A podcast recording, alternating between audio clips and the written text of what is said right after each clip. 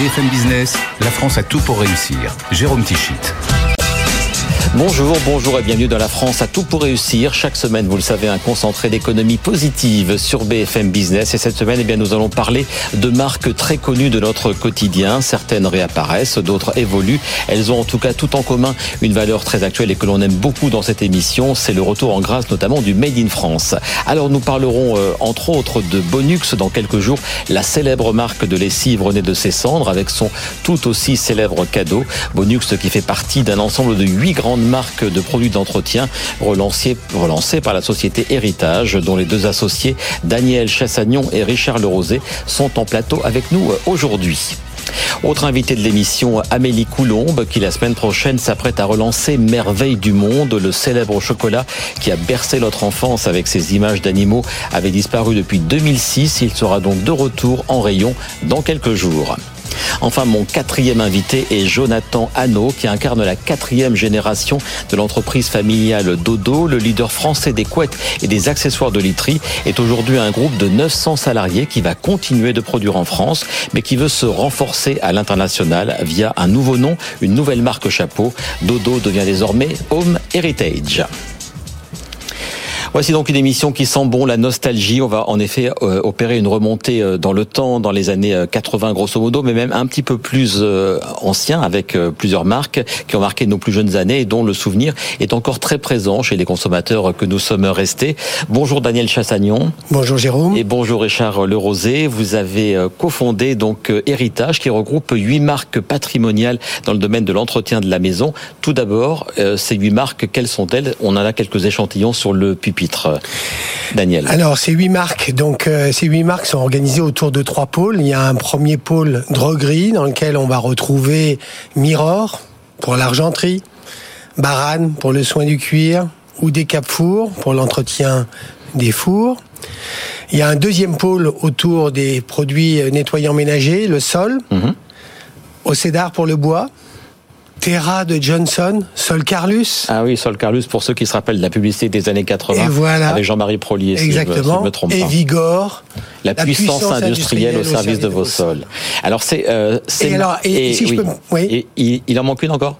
Eh ben, le troisième, pôle, c'est le pôle linge, ou dans lequel on a Minidou, le plus doux des adous, aussi doux qu'un petit nid d'oiseau, et vous avez Bonux, la célèbre marque qui est un peu votre fer votre fer de lance. Si on fait d'ailleurs un, un, zoom sur cette sur cette marque, alors moi j'ai fait quelques recherches, je ne savais pas que c'était une marque qui avait été lancée en France par Procter Gamble, le géant américain à la fin des années 50. Donc c'est c'est une marque qui est plus que sexagénaire. Euh, elle a eu son heure de gloire pendant les années 60, 70 et 80. Il y a même eu un sketch avec euh, Coluche où il où il l'a cité. Ça veut dire le taux de notoriété de de cette de euh, cette marque. Euh, son parcours à cette marque, je sais pas qui va reprendre la main, Daniel ou vous, euh, Richard. Il a été assez chaotique depuis les années 80. Alors pourquoi vous l'avez euh, racheté euh, Une marque qu'on pensait un peu endormie en fait. Hein?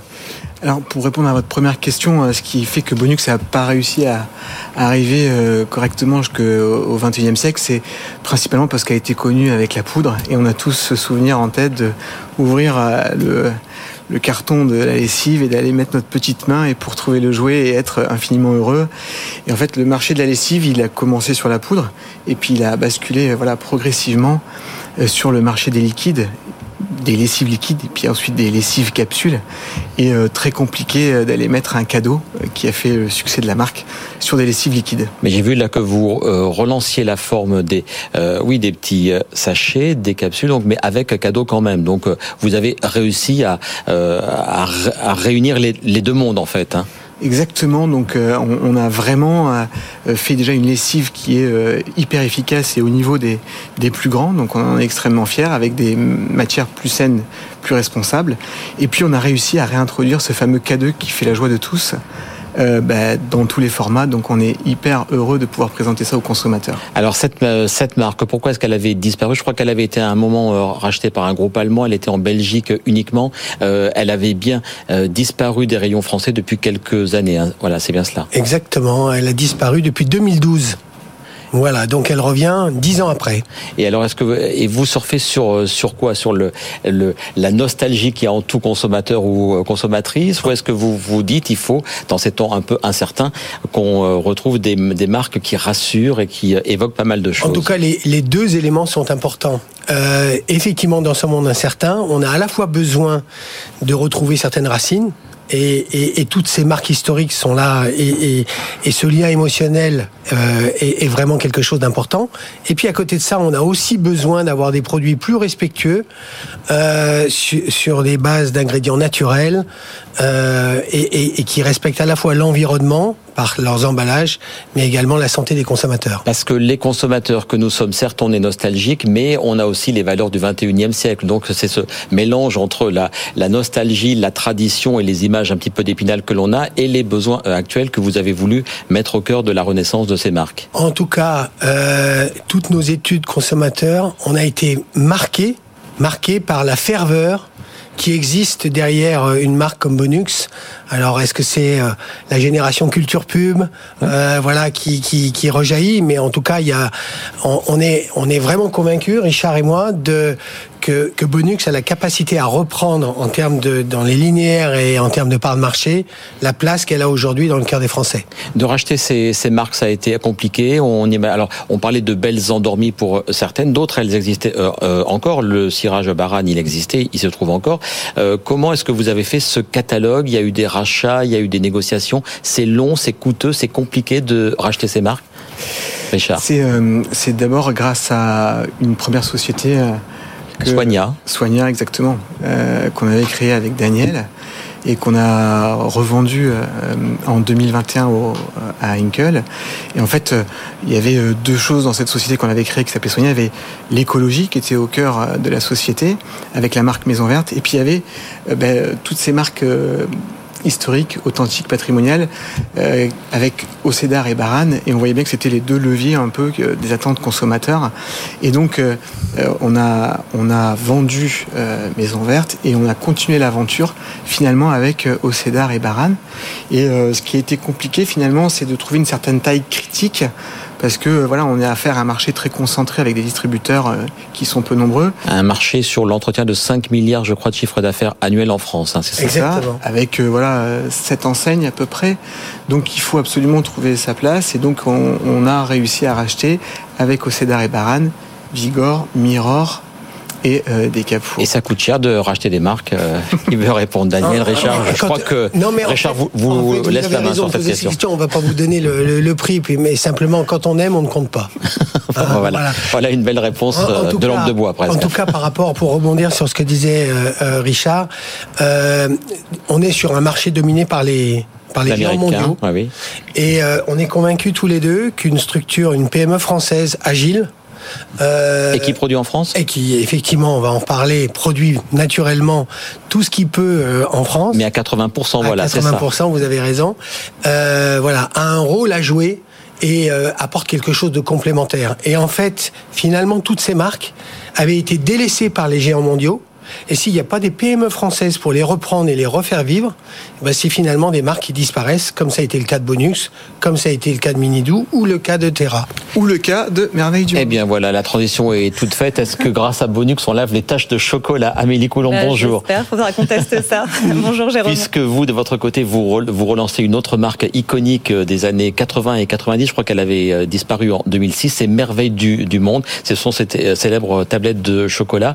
Est-ce que vous avez un peu surfé sur la même euh, tendance que les marques héritage. C'est cette nostalgie qui vous a poussé à relancer cette, euh, cette marque Oui, oui, complètement. Euh, c'est vrai qu'avec mon associé Alexandre Canard, nous, on a bien connu cette marque dans notre enfance et on s'est rendu compte que c'était une marque très émotionnelle et encore très forte hein, auprès des Français. Et il y a même eu une, une pétition hein, qui avait été lancée, je crois, pour, son, pour son retour. Oui, exactement. Quand on a repris la marque il y a deux ans, on s'est rendu compte qu'il y avait énormément de, bah, de, de, de communauté sur les réseaux sociaux qui était encore active en fait, qui militait pour le retour de Merveille du Monde, aussi bien des groupes Facebook que effectivement une pétition sur change.org mmh. pour le retour de la marque. Donc, Et la marque, elle appartenait à qui? Elle était encore au groupe Nestlé? La marque appartenait au groupe Nestlé jusqu'en 2006, où la production, qui était d'ailleurs faite à Marseille à l'époque, à l'usine de Saint-Menet, a été arrêtée. Nous, on l'a racheté aux ex-détenteurs de la marque qui n'était pas Nestlé. Et ça coûte combien? Vous allez me faire une même réponse de, voilà. même non-réponse.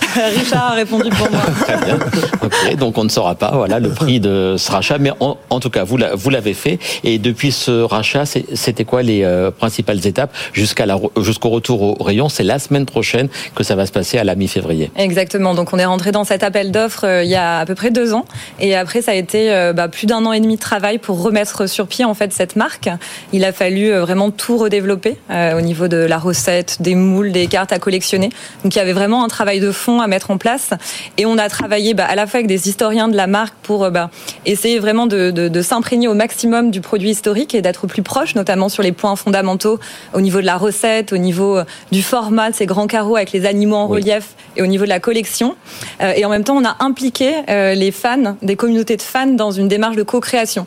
Donc on a travaillé avec eux main dans la main sur les différentes étapes de développement pendant un an et demi dans toute, voilà, toute cette démarche pour vraiment euh, bah, être sur un produit en phase avec les attentes des consommateurs. Vous parliez de la recette à l'époque, je crois qu'il n'y avait que du chocolat au lait. Vous êtes passé au chocolat noir en plus. Hein, Exactement. À l'époque, il y avait uniquement la recette de chocolat au lait. Donc ça a été aussi un gros travail pour vraiment redévelopper cette recette à l'identique et avoir une reconnaissance immédiate en fait euh, du goût euh, de, notre enfance. Mhm. donc on reste sur un chocolat au lait très crémeux avec ces inclusions de noisettes et d'amandes pilées. Et en plus de cette recette, on a travaillé une nouvelle recette de chocolat noir avec le même principe d'inclusion de noisettes et d'amandes pilées. Donc c'était fabriqué avant à Marseille, vous vous fabriquez du côté de Saint-Étienne, hein, je crois. Exactement. Avec quelle avec quelle entreprise? Alors c'est confidentiel, mais on reste sur une fabrication française. Bien sûr, c'était important pour nous. Euh, on fabrique déjà en France avec notre première marque qui s'appelle Crocola. Donc on voulait vraiment garder ce savoir-faire euh, français et nous être plus proche aussi euh, de la fabrication. le prix qui va être mis en vente, le prix le prix conseillé, ça va être ça va être quoi pour une pour une tablette? Alors le prix sera autour de 2,49 euros. Et le distributeur reste bien sûr maître de ses prix. Et le distributeur, donc ça va commencer dès la semaine prochaine à Paris, à la grande épicerie de, qui appartient au Bon Marché. Donc c'est, je crois, le 15 février.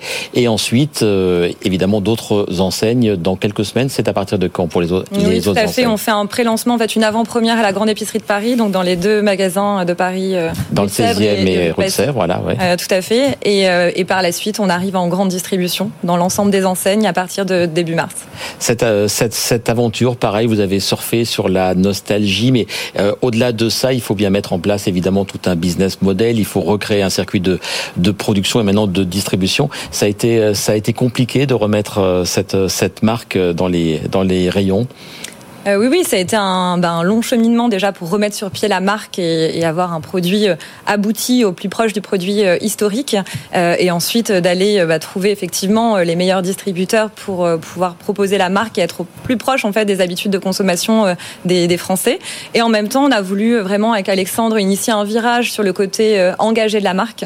Ça, c'était pour nous un, ben, un, changement majeur aussi dans la démarche autour de Merveille Sur le sourcing des matières premières et sur un, un reversement d'une partie de votre chiffre d'affaires. Hein, oui, oui. Alors sur le, la partie sourcing des matières premières, pour nous c'était euh, déjà important d'utiliser du cacao issu du commerce équitable, donc du cacao labellisé euh, Max Havelaar. On sait qu'il y a des vrais enjeux sociaux et environnementaux derrière le cacao, donc on utilise uniquement euh, ce, ce cacao. Et ensuite on, on, a rejoint le collectif effectivement 1% pour la planète, qui nous permet bah, de reverser 1% de notre chiffre d'affaires auprès d'associations qui vont être engagées sur la biodiversité, la protection des espèces sauvages. En l'occurrence cette année on va soutenir euh, ISA et Jane Goodall Institute euh, autour de, de, de, cette collaboration. Et ensuite, sur toute la partie carte à collectionner, euh, qu'on va retrouver du coup à l'intérieur des tablettes directement. Oui, ce qui on pourra le découper, du coup, voilà, c'est ça. On limite le suremballage aussi. On va pouvoir découper sa carte cartonnée directement dans l'emballage et on va mettre en avant, à travers notre partenariat avec BioViva, Définature, des espèces à protéger en voie disparaître. Les animaux comme c'était le cas euh, avant, et des végétaux. Et des hein, végétaux. voilà. Exactement, pour vraiment faire de Merveille du Monde une marque ambassadrice de, la biodiversité. Un mot de la campagne de financement qui a euh, accompagné tout votre projet. Vous avez lancé ça sur Ulule. La, la campagne s'arrête en quelques jours. je crois qu'elle a bien fonctionné, bien au-delà même de vos espérances d'ailleurs. Oui, c'est vrai que c'est un beau succès. On a lancé la campagne le 10 janvier et aujourd'hui on est à peu près euh, à 45 000 produits vendus. Donc c'est une campagne aussi historique pour Ulule. On est première campagne euh, food sur Ulule. Donc euh, c'est une belle performance et ça montre vraiment tout l'émotionnel et tout l'amour des consommateurs pour cette marque. Les objectifs de chiffre d'affaires, dont 1%, donc on le, on le rappelle, sera, seront reversés. Et vos objectifs pour la première année? Sur Merveille du Monde, on prévoit un, chiffre d'affaires autour d'un million euh, sur cette première année. Ça veut dire combien de tablettes vendues? Ça veut dire euh, à peu près 400 euh, 000 tablettes vendues, beaucoup. les objectifs, vous de votre côté, les, donc tout va être mis en mis en place au mois de mars. Donc d'ici quelques quelques semaines, on retrouvera donc vraiment ces packaging et ces et ces produits. Vous avez des objectifs de chiffre d'affaires pour la marque Chapeau Héritage? Oui, oui, on a donc on, nous, on avait déjà un historique, donc on est sur un chiffre d'affaires beaucoup plus conséquent, parce qu'on a fait à peu près 20 millions d'euros de chiffre d'affaires en 2022. Et euh, voilà, l'objectif c'est de doubler à horizon 5 ans, et donc ça fait à peu près une croissance entre 15 et 20 par an.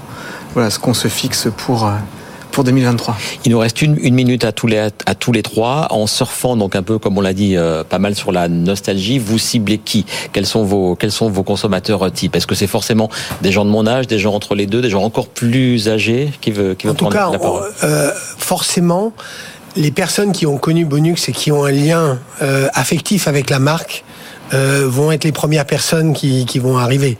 Après, c'est une marque transgénérationnelle avec un cadeau. On n'a pas, on n'a pas parlé du cadeau, voilà, qui est aussi un cadeau avec les valeurs actuelles de 2023 aussi. Hein, Exactement, vous avez un cadeau. Il n'y a plus de plastique. Hein. Plus de plastique, c'est des jouets, c'est des, c'est l'occasion de, de, de, passer un bon moment en famille avec euh, les parents.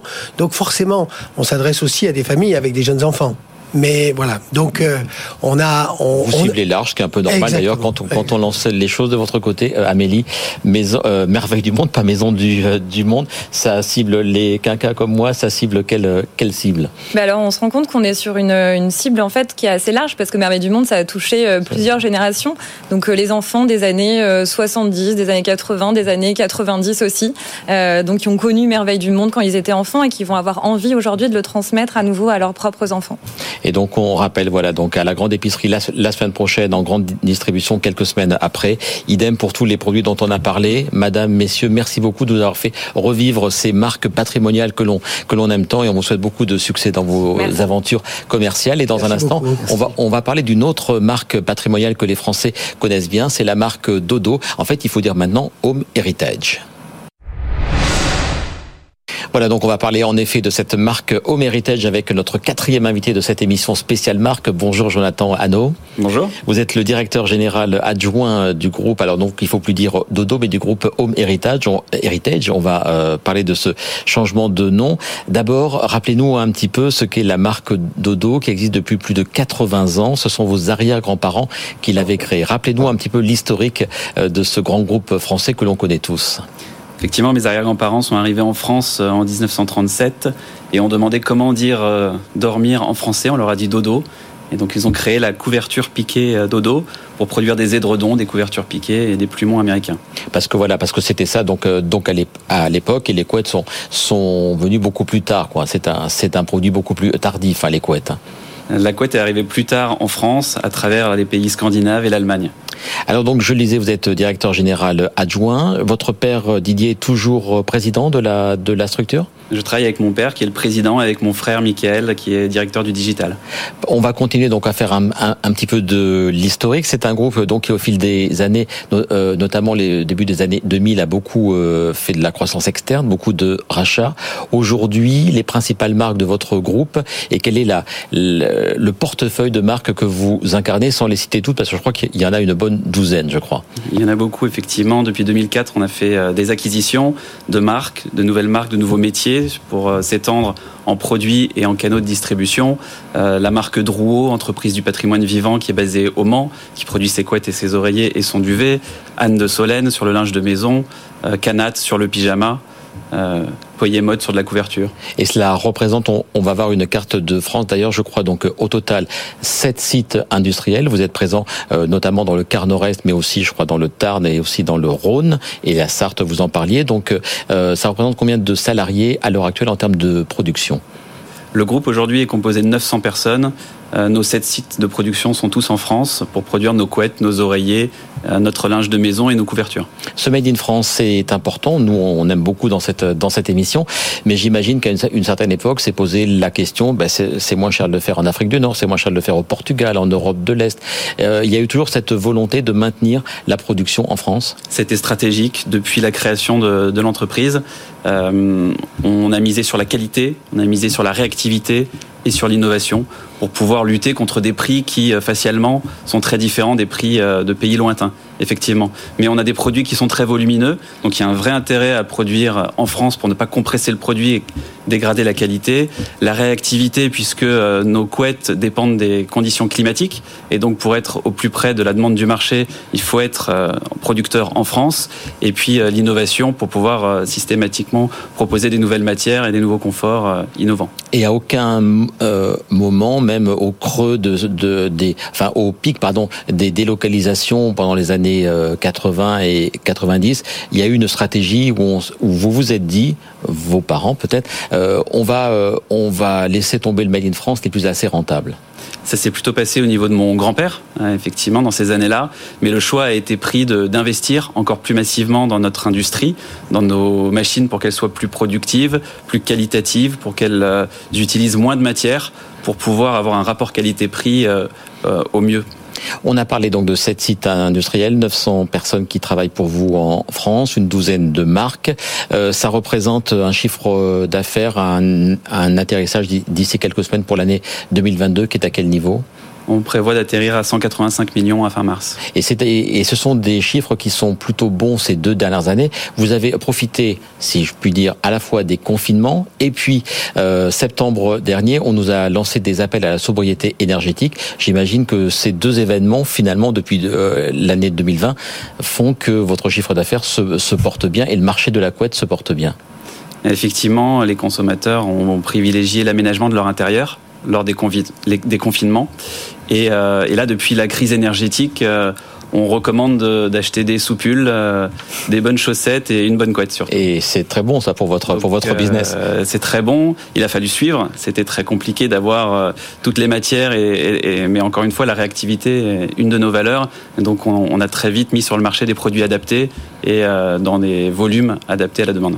Les canaux de distribution, historiquement, c'est vrai qu'on vous a beaucoup vu en grande distribution. il y a eu, je crois, aussi des magasins propres qui sont nés et de plus en plus. Et puis, est-ce que le e-commerce fait de plus en plus partie de votre euh, système de canaux de distribution La grande distribution est plutôt la distribution historique de la marque Dodo et ensuite du groupe, mais ça s'est beaucoup diversifié, ça a beaucoup changé. On est présent dans les grands magasins, on est présent chez les litiers, on est présent sur Internet beaucoup. Ça a commencé avec la vente par correspondance et puis euh, le digital a pris le, le pas euh, avec des pure players notamment. On a notre propre réseau de distribution, effectivement. On a 26 boutiques aujourd'hui en propre. Mhm. Et on est présent en France et à l'international. Alors venons-en à ce nouveau nom, parce que vous nous rassurez quand même, la marque Dodo que l'on connaît tous, que l'on achète tous souvent, elle, elle continuera, et les autres marques aussi, mais vous avez euh, maintenant entre guillemets une marque chapeau, Home Heritage. Quel est le but de ce changement de nom de la marque euh, Ombrelle? Aujourd'hui, nous sommes un groupe, mais effectivement, nous avons commencé par une entreprise en 1937 qui s'appelle Dodo et qui porte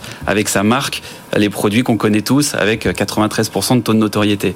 Donc un, une marque très spécifique avec sa clientèle et depuis nous avons racheté d'autres marques, d'autres entreprises et avec ce nouveau nom, on veut euh, montrer toute la diversité de nos marques, de nos métiers et de nos savoir-faire. On a choisi ce nom puisque euh, on est concentré sur le confort à la maison. Mhm. Hein. on, veut apporter un maximum de confort au plus grand nombre. Euh, mais heritage aussi euh, par rapport à toute l'histoire qu'on peut avoir de nos marques qui ont parfois une date de création en 1839, en 1850 pour Drouot, en 1906 pour Anne de Solène. Et bah, c'est un patrimoine, c'est une grande richesse pour nous. Et on veut pouvoir en parler sans se concentrer sur une seule de nos marques. Donc voilà, ça, ça et, montre. Et c'est aussi un souhait de, de s'internationaliser. Ça veut dire que vous allez de plus en plus peut-être vers, vers, vers d'autres marchés. À l'heure actuelle, les parts de vente à, à l'étranger, ça représente combien Et quels sont vos objectifs de progression sur ce critère? C'est un nom qui se rattache à nos racines parce que, euh, pour la petite histoire, H et H sont les initiales des deux familles qui se sont unies pour, euh, pour créer, euh, pour développer cette entreprise. Ma maman Anno et mon papa Anno avec deux orthographes différents. mais c'est aussi de se projeter vers l'avenir. Effectivement, l'avenir passera à travers l'international. c'est pour ça qu'on l'a voulu en anglais. Aujourd'hui, on l'international représente 10-15% de, de, notre chiffre d'affaires en fonction de nos métiers, de nos marques. On voudrait doubler cette part euh, d'ici 4 ans. Et sur quel, euh, sur, on est sur le marché, marché nord-américain, marché ou sur quel autre marché? On est sur des canaux de distribution différents déjà parce qu'on se développe beaucoup sur euh, sur l'hôtellerie à l'international et on a une filiale aux États-Unis, on a des équipes en Asie et on a un développement intéressant également au Moyen-Orient les objectifs, que ce soit aussi de progression Est-ce que vous avez d'autres objectifs de rachat d'autres marques? Vous avez beaucoup, beaucoup racheté, euh, on, l'a dit, ces dernières années. Est-ce que vous avez encore euh, d'autres, d'autres cibles euh, sur ce, sur ce marché? On tient farouchement à, conserver notre stratégie autour du Made in France et on regarde effectivement à se développer à travers des savoir-faire qu'on va pouvoir conserver, transmettre. Et donc ce sont des, entreprises avec des marques, avec des patrimoines et une identité forte euh, qu'on regarde pour la suite. Eh bien, écoutez, voilà, on vous réinvitera quand d'autres acquisitions seront là. Donc, on était là pour parler de, de Home Heritage, le nouveau nom, la marque Chapeau, donc qui regroupe des marques aussi euh, célèbres et connues que Dodo, Dro et bien d'autres marques dont on a parlé à l'instant. On a parlé d'Home Heritage, on a parlé d'héritage. On sentait que vraiment les marques sont importantes dans l'héritage économique français. Merci, messieurs, d'avoir été les invités de la France à tout pour réussir. Émission diffusée en radio, en télé, sur le digital le samedi à 12h, le dimanche à 15h30 et désormais chaque vendredi à 14h30. Elle est bien sûr disponible en podcast et en replay sur tous les supports digitaux qui diffusent BFM Business. La semaine prochaine, nous reviendrons notamment sur euh, de grosses levées de fonds de ce début 2023 pour la French Tech. Nous parlerons de Pascal, Exotrail, Welcome to the Jungle, Proof Station ou encore Carbo. Je vous souhaite une belle journée, un bon week-end et à très bientôt sur BFM Business. BFM Business, la France a tout pour réussir.